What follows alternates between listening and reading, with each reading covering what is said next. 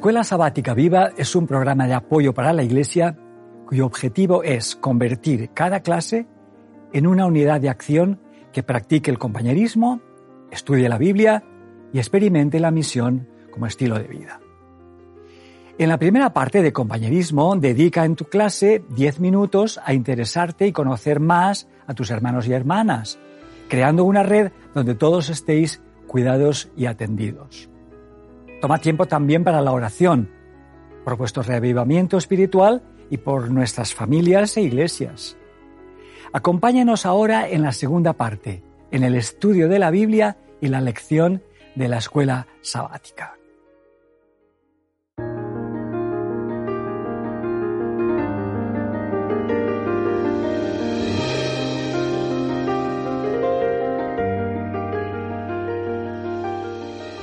Bienvenidos de nuevo al arte para interpretar la Biblia, algunos consejos y ideas que queremos dar a nuestros eh, eh, telespectadores que ya estudiaron la escuela sabática, conocen un poquito el contenido y con estas informaciones, eh, informaciones van a entender un poquito más que no es tan simple pero tampoco tan complicado. Le voy a contar una historia personal. Primera vez que tomé una clase de hermenéutica, eh, había venido un profesor de Estados Unidos y nos contó una historia que yo me la acuerdo y que me, me, me dio la respuesta a esta, eh, a esta pregunta que tenemos como título de esta semana, ¿por qué se necesita la interpretación? Dice que en un pueblo medieval eh, los ejércitos de los cruciados con papa adelante llegaron a un pueblo judío y le dijeron, bueno, hay que rendirse o, o si no, que tengamos un, un diálogo. Y si ustedes pueden responder a nuestras preguntas, no, lo, no, no, los, no los conquistamos. Y nadie quería ir y al final un viejito lo mandaron eh, para, para que hable y bueno, vino Papa, vino él y, y dice la historia que eh, Papa le mostró un dedo y el judío estuvo pensando y mostró dos dedos. Después hizo un círculo arriba y el judío hizo un círculo abajo. Y dice, y al final, papá sacó una manzana y se la mostró. Y él buscó en su bolsa y sacó un pedacito de, de pan, eh, de este plano, y se lo mostró. Y se terminó. Y ahora dice que lo, los otros del ejército preguntaron, dice, no, lo dejamos, creen como nosotros. ¿Cómo? Dice, pero mira, y dijo papá, yo le mostré un dedo y decirle que hay un solo Dios para provocarlo, y él me dijo, el hijo también. Y dice, después le, le, dije, que reina solo en el cielo. Y él me dijo, en la tierra también. Y después quise provocarle con esta última herejía que la tierra es redonda. Y él me sacó un pedacito de pan y me mostró que, que, que es plano. Plana. Es plana. eh, y claro, creen como nosotros, así que lo vamos a dejar. Llega el judío en su pueblo y, y dice, ¿cómo fue? Dice, fácil. Él me dijo, te voy a sacar un ojo. Y yo le dije, y yo dos te voy a sacar. Y lo vamos a tirar para arriba. Nosotros nos, nos salimos de este, de este pueblo, así que nos quedamos acá. Y dice, y al final cada uno sacó su merienda, comimos y se terminó la, la disputa. Así que, ¿por qué necesitamos la interpretación? interpretación? Porque tenemos un asunto que tenemos que reconocerlo, que entre nuestro mundo y el mundo de la Biblia hay una distancia, Una distancia. cultural que tenemos que cruzarla, si no, estamos en, en peligro. Sí. Bueno, ¿qué opina acerca de Pues que sí. elementos de distancia cultural Pues- o de la necesidad de Pues mira, interpretación? la distancia la puede medir el- es el tiempo, la- las ideas y las maneras de comunicarse cambian con el tiempo. Las palabras se usan como las suelas de los zapatos también y no significan lo mismo a lo largo del tiempo. Está también la barrera de las lenguas. O sea, la Biblia se escribe en unas lenguas que no son lenguas vivas, ninguna de ellas ahora, ahora en este momento. Entonces necesitamos siempre la necesidad de traducción. Y una necesidad de, de- para interpretar es también adaptar los símbolos antiguos a realidades, o sea, transcribirlos de manera que sean comprensibles en este momento. Yo creo que la, la Biblia necesita ser interpretada en cada generación. Yo tengo aquí, hoy he traído, mira, he traído una Biblia que es- llamamos la Biblia del oso, que es eh, la, la primera Biblia traducida por protestantes en España, hasta en castellano. Eh, ¿Por qué hacía falta una Biblia? Pues porque la Biblia que tenían era en latín. Entonces, eh, si queremos que todo el, el pensamiento la reforma de que la Biblia es para todos y que todo el mundo tiene acceso a la palabra de Dios, tiene que tener acceso en, las lenguas. Sí, entonces esto yo, yo, lo encuentro totalmente justificada. Cada traducción ya es una interpretación, porque... Em, implica... sí, implica explicar algo en otras palabras. Hace muy poco, yo el año pasado, por estas fechas, estaba en Polinesia. Estaba, me han pedido dar un curso de cuestiones de familia, y son gente, son maoríes. Están, han recibido una cultura francesa, en la escuela aprenden a hablar francés, es que escriben francés, pero ahora en su casa hablan el maorí, ¿de acuerdo?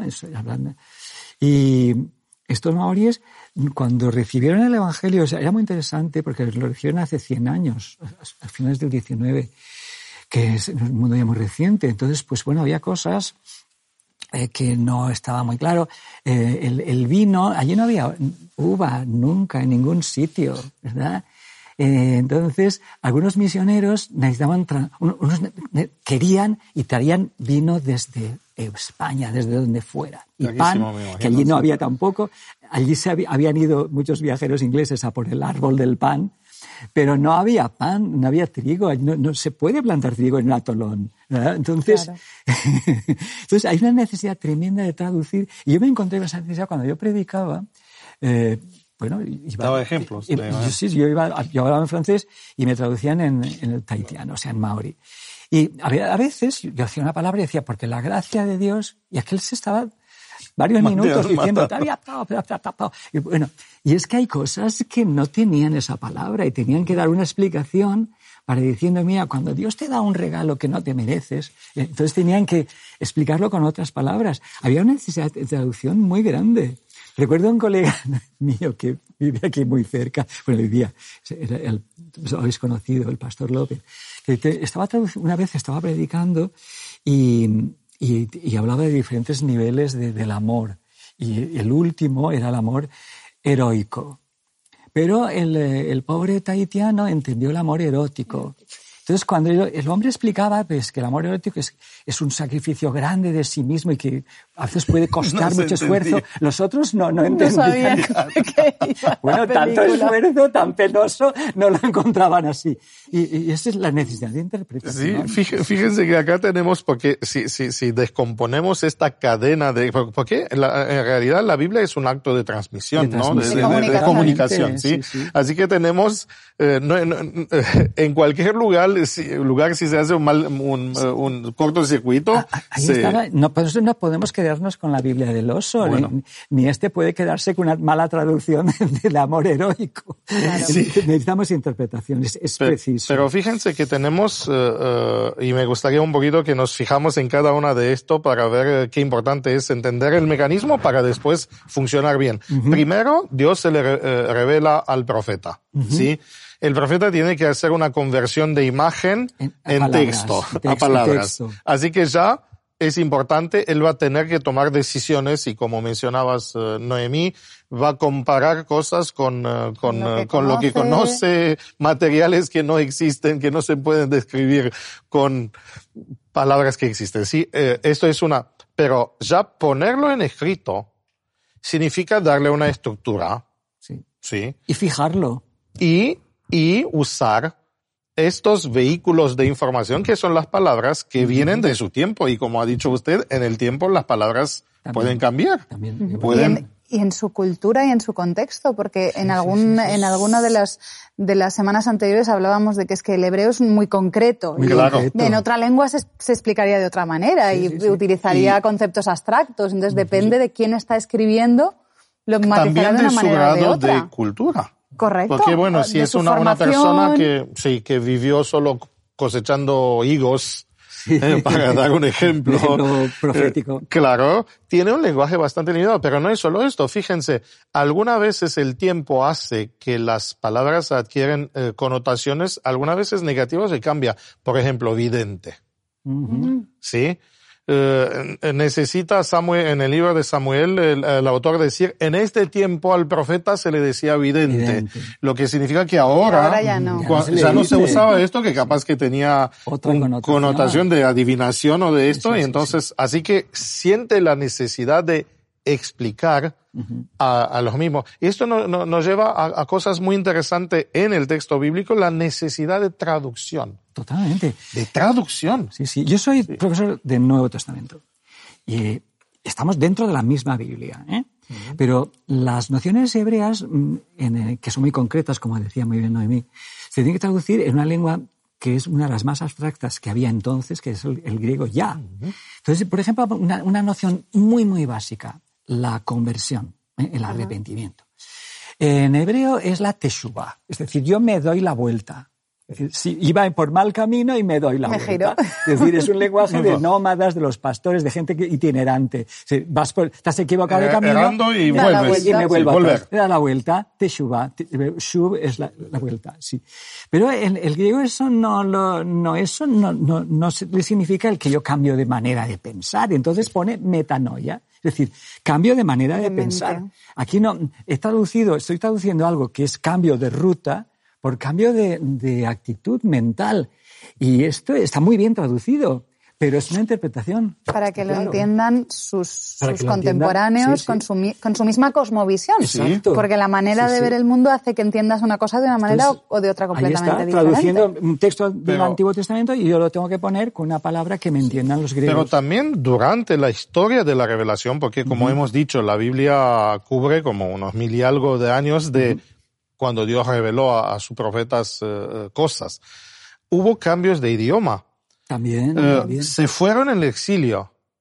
Claro que surgió la necesidad de Septuaginta, de la traducción griega, porque la gente ya no hablaba, uh, hebreo, y lo que hablaban arameo, cuando volvieron en el, en el libro de Ezra y Nehemías, tenemos, tenemos esta realidad que lo, se habían casado con mujeres extranjeras, y ya no hablaban hebreo. Desde que los niños ya no sabían hablar. Claro, ¿eh? claro. Y entonces el idioma del imperio era el arameo, el arameo imperial. Y entonces aparece por primera vez, y de acá tenemos la famosa eh, palabra, ¿no? Targum. Sí, sí, sí, sí. Que el Targum es justo este intento de trasladar de un idioma a otro uh, de, traducir, de, traducir, de interpretar. interpretar. A mí me gusta mucho un pasaje de Nehemías, porque esto de interpretar parece que estamos eh, tomando libertades sobre la Biblia. Exacto, sí. Pero es que en la Biblia ya está. Cuando Esdras viene, descubre en la ley, llega al mes séptimo, estamos en, en Nehemías, Nehemías capítulo 8, se junta todo el pueblo en la plaza, ¿verdad?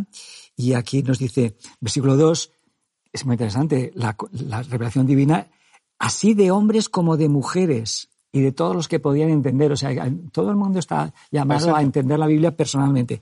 Entonces se pone a leer, eh, eh, a explicar el texto de la Biblia y dice que los levitas, y aquí nos da el nombre de, ellos en el versículo 7, Yeshua, Bani, Serebías, aquí nos da una serie de nombres de intérpretes, dice que interpretaban o hacían entender al pueblo la ley y el pueblo estaba atento. Es decir, estos les explicaban, porque la ley estaba escrita en hebreo. Pero esta gente ya no hablaba hebreo, hablaba arameo, que era lengua, digamos, cercana, pero no era la misma. Entonces, esto ya existía, esa necesidad, y que después por escrito, como tú me has dicho, se, ve en los targum, targumim.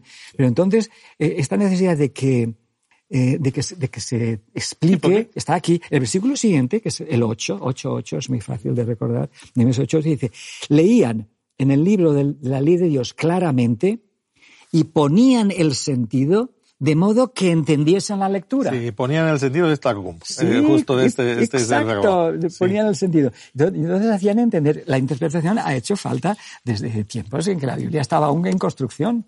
Ahora, cualquiera que lea un Targum va a descubrir una cosa, que no era una correspondencia de palabra por palabra, sino algunas veces tenían que dar más explicaciones. Sí, señor. Y esto no va a abrir otro problema. Pero fíjense que no pasó solo en esta cultura y en este esta instancia de tiempo.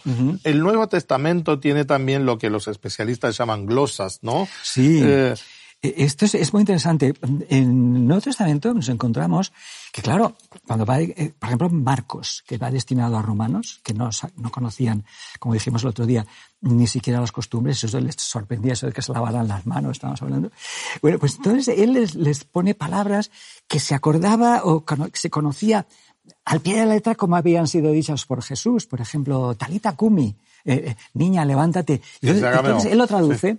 O sea, no se limita a ponerlo, sino que lo interpreta. ¿Qué quiere decir? Sí, por ejemplo, esto, Golgota, que significa lugar de calavera, calavera o un lugar, ¿cómo se llama? Lizóstrotos. Sí, sí, ábrete los ojos. Lizóstrotos. Y dicen, bueno, ese es el lugar del empedrado donde se azotaba a la gente, pero en fin, o donde se, se, se recluían a muchos prisioneros. Entonces esto es, está ahí. Y esta, esta, esta noción de necesidad de interpretar, a veces ha, ha ocurrido incluso que algunas glosas, esto es muy raro, pero ha ocurrido alguna vez, una interpretación que al final llega un momento que no sabemos si es una glosa. O, sea, era, lo mismo, sí, por esto, por esto yo dije supuestamente glosas, porque algunas. Sí, porque tenemos en, Juan 4, creo que es, ¿verdad? 5, ni 4, 5. Eh, hay un, pasaje que eh, Jesús, un sábado por la tarde, se va a una piscina, pero no una piscina olímpica, sino a, a un lugar donde la gente creía que se sanaban si eran los primeros que caían al agua cuando Y entonces este, este pasaje de esto de que un ángel venía y removía las aguas, esa frase pues no está en todos los manuscritos. Entonces, mm, ¿qué posibilidades tenemos? Pues que alguien que conocía la leyenda o la tradición o la historia, pues lo cuenta para, el hecho. para que los demás lo entiendan. ¿Por qué la gente se tiraba al agua? ¿Por qué te tiras al agua? Pues porque era el primero que se salvaba. Entonces Jesús viene a desmitificar esa idea. Dios no está por la ley del más fuerte. No vengo a curar al primero. Tú, y entonces busca al que lleva ahí más años que no, puede, tiene ninguna posibilidad Jesús desmiente esa creencia. Le dice, no voy a buscar al que jamás, aquí no se, no se sanará nunca. Entonces, que entonces lo que hace es que no sabes si la glosa esta ha sido añadida y lo más probable es que sí sea porque el texto nos está desmintiendo, está corrigiendo esa creencia. Ahora, hablando de esto, Pero ¿no? Eso es muy excepcional en la Biblia. De, repente me vino esta idea y quiero preguntarte directamente, eh, Noemi, ¿hay posibilidad de malinterpretar, no? Sí. De punto de vista, vamos a decir así, metodológico. ¿Cómo es con la interpretación? ¿No es la, misma la realidad y la interpretación o son dos cosas distintas? Eso es una cosa a la que yo, en la que yo insisto muchísimo en mis clases a mis alumnos. Y es la diferencia, en ciencia es muy importante, entre los datos y la interpretación. Ay, sí. los datos son las cosas que puedes ver, que puedes medir, que, son para todos igual, mientras que la interpretación son las conclusiones a las que nosotros llegamos a partir de esos datos. Y esas interpretaciones con los mismos datos se puede llegar a interpretaciones muy diferentes. Y hay veces que tienes más posibilidades de llegar a una interpretación incorrecta, por ejemplo, si tienes muy pocos datos. Si tú estás intentando llegar a una conclusión con, una escasez de datos, es muy probable que tu conclusión sea incorrecta. Y luego algo que es muy importante a la hora de, de dirigir las interpretaciones inconscientemente es la cosmovisión. Porque cuando uno ve unos datos, tiene, uno no es una, una no, tiene la mente en blanco cuando está mirando esos datos. Tiene todo su bagaje cultural, su experiencia, su educación y sus expectativas. Hay una cosa que se conoce como la, la teoría de la hipótesis favorita, de la ah, hipótesis mascota, y es que el científico tiende a buscar la explicación que le gusta y muchas veces la encuentra. Entonces se te recomienda para ser más objetivo que no, que no uses una sola hipótesis en tu investigación, que utilices varias hipótesis alternativas y les dediques el mismo tiempo y el mismo esfuerzo. Porque si no es que casi seguro va a salir lo que tú quieres que salga y muchas veces es sin querer, es inconsciente. Le voy a contar una, una anécdota personal. Llegué en Argentina en 2001. Cuando uno se imagina, yo no sabía nada de español, se dan cuenta que mi acento es argentino porque aprendí allá. Bueno, en mi mente, cosmovisión, Sudamérica, drogas, carteles, todo lo que había en la película. Bueno, los que conocen Argentina, los argentinos toman mate. Mate. Sí. El mate es uh, un, un, recipiente, sí, es una, pero que se, se, hace en un recipiente que es así como redondito, que tiene una bombilla. La bombilla. Eh, se ponen las hierbas allá, agua, bueno. Esto era, eh, era la realidad. Yo de repente, ¿qué veo? Habían dos chicos, así lo vi, escondidos entre las puertas abiertas del, del, del coche. Para mí esta forma, ¿viste? Eh, parecía una pipa. Era una pipa. Una claro. Era pipa. Y como era hierba, ¿qué hierba puede ser? Me imaginé que es... Hierbas raras. Eh, claro, Claro, marihuana cualquier- como cualquier buen argentino que te convide mate, estaban allá sentados y me mostraron, ¿quieres? Y yo, no, no, Por yo no. favor. Pasé un tiempo, me acostumbré a la cultura y me di cuenta que no se escondían, sino que habían abierto las puertas porque había sol y estaban en la sombra, que no fumaban, que no era una pipa, Que no era que marihuana. tomaban y que no era marihuana. Fíjense Sí. que nos puede pasar esto con el mundo bíblico, Totalmente. por esto eh, hay, que, hay que ser muy, muy cuidadoso. Muy cuidadosos. Y lo que ha dicho Noemí es que los datos son una y creo que las variantes de interpretación que existen eh, se deben al método, ¿no? La, las, la cantidad de reli- religiones o interpretaciones, lecturas de la Biblia. Yo estoy de esto. convencido que aquí estamos en el centro del, del problema de- para entender la Biblia. Confundir datos con interpretación. interpretación. Y ahí es el método. Si, si yo quiero mm, e- echar grava y decir, esto es arena para construir y esto de aquí es grava, es decir, son piedrecitas. Depende de la rejilla que ponga. Claro. Caerá una cosa a un lado u otro. Sí, sí, sí, sí. Puedo poner una rejilla que todo es Que arena. caiga todo, que Sí, no caiga que casi nada, nada. nada. Y esto yo lo, he visto en la, en la Biblia. Yo estoy trabajando un tiempo, eh, llevo tiempo sobre la teología de la familia y hay datos que, claro, se interpretan muy distintos. Eh, Por, hay, por ejemplo, eh, la relación hombre-mujer en la Biblia. Vamos a, a tomar un caso que es polémico y además discutido y discutible. Bueno, el argumento por qué el hombre es superior, hablamos, decías tú, de la, superioridad jerárquica en algunos casos. ¿Por, qué es superior? Pues fue creado primero, ya está. O sea, el creado primero, luego es el primero.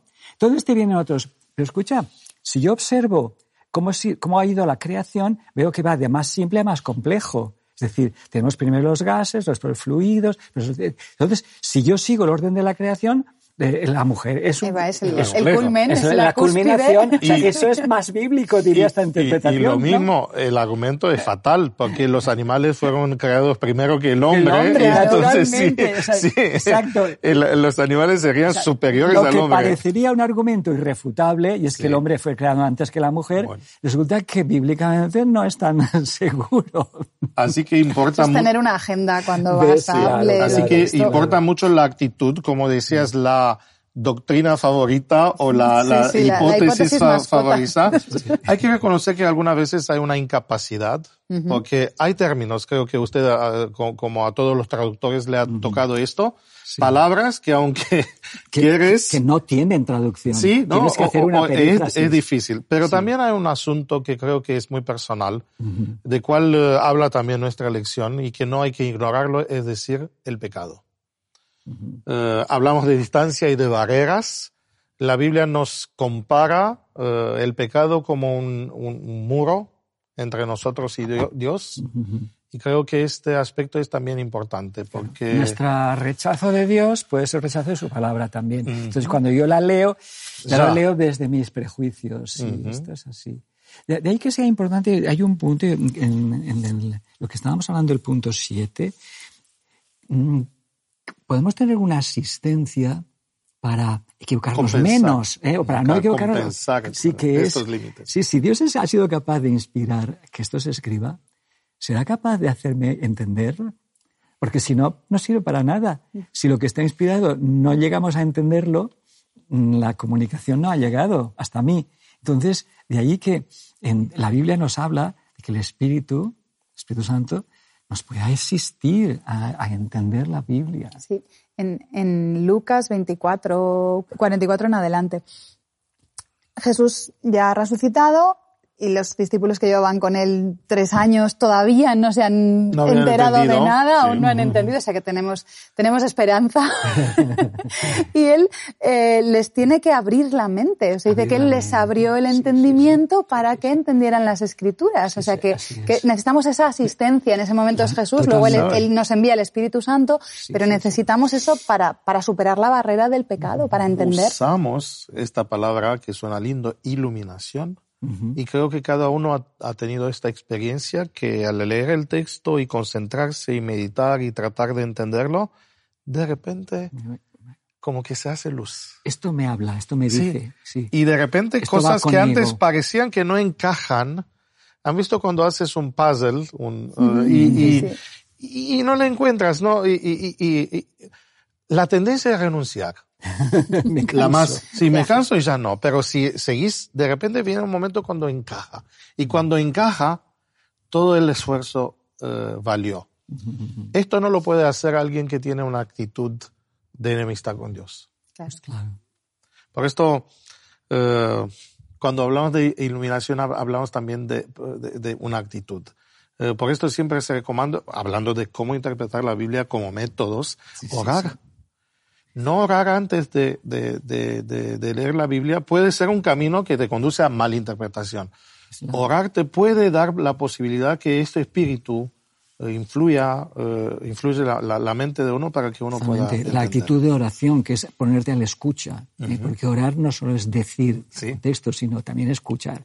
Y esa actitud de escucha yo creo que es, es básica para, a, la hora de interpretar. Así que fíjense la cadena con, con cual habíamos empezado, que hay Dios que le habla al profeta, el profeta pone en texto, el texto llega a nosotros y no cerramos acá la, la línea de comunicación, sino que el que lee, el lector, necesita también el espíritu que lo ilumine para que el círculo se cierre y de esta forma podamos tener esta, este encuentro. Porque sabes, la Biblia... Me gusta esa expresión. Encuentro, ya sabes por qué. Muy bien, pues eh, me parece eh, fantástico esta bueno, conclusión de que eh, leer es tener un encuentro. La palabra de Dios es tener un encuentro con Él. Creo que lo ha vivido. Usted ha escrito un libro sobre esto. He escrito dos. Y creo que eh, también, así, también para un hombre no de, ciencia, ¿no? Encontrarse con este creador es siempre una sorpresa. Sí. Sí, es algo, es, es, es, algo que es, que es maravilloso. Yo en la Biblia encuentro algo que, que no puedes encontrar en ningún otro sitio sobre lo que estábamos comentando, y es que cada vez que la lees te dice algo. Incluso te puede decir, o sea, vas, iba a decir vas va, evolucionando. Sí, pero es así. es, así. Es una de esas palabras que puede tener un mal, un mal significado en un contexto equivocado. Que, que, la puedes leer, bueno, un libro te lo lees una o dos veces en tu vida, tres. La Biblia la puedes leer todos los días, y como la lees con el autor a tu lado, pues es un mensaje mm, directo para ti en tu vida en todo momento y eso es maravilloso. Creo que es al creador y al autor ahí a tu disposición para abrirte el entendimiento. Creo que es una experiencia personal que la hemos vivido no solo nosotros, sino no la pueden vivir también todos los que con, con sinceridad quieren, quieren estudiar la Biblia. Y esto es la invitación y por esto hacemos estudios bíblicos. Y la Escuela Sabática Viva es esto una invitación de encontrarse con este autor. Todos los Así que busquen el encuentro porque esto es, eh, es lindo. Perfecto, así es. Bueno, terminamos acá hoy. La, la próxima vez vamos a tener un, uh, un, tema más desafiante porque vivimos después de Babel y vamos a ver qué pasa después de Babel con la Biblia y con la interpretación de la Biblia.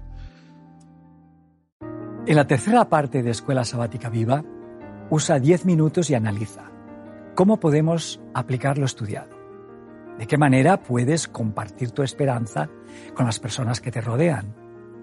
Animamos a cada unidad de acción a tener una experiencia más allá del sábado, a crear vuestro propio proyecto misionero, programar en vuestras casas reuniones para orar y confraternizar, buscad un tiempo en la semana o en el sábado por la tarde. Gracias por acompañarnos hasta aquí y querer que tu escuela sabática sea un proyecto lleno de vida. Nos vemos la semana que viene.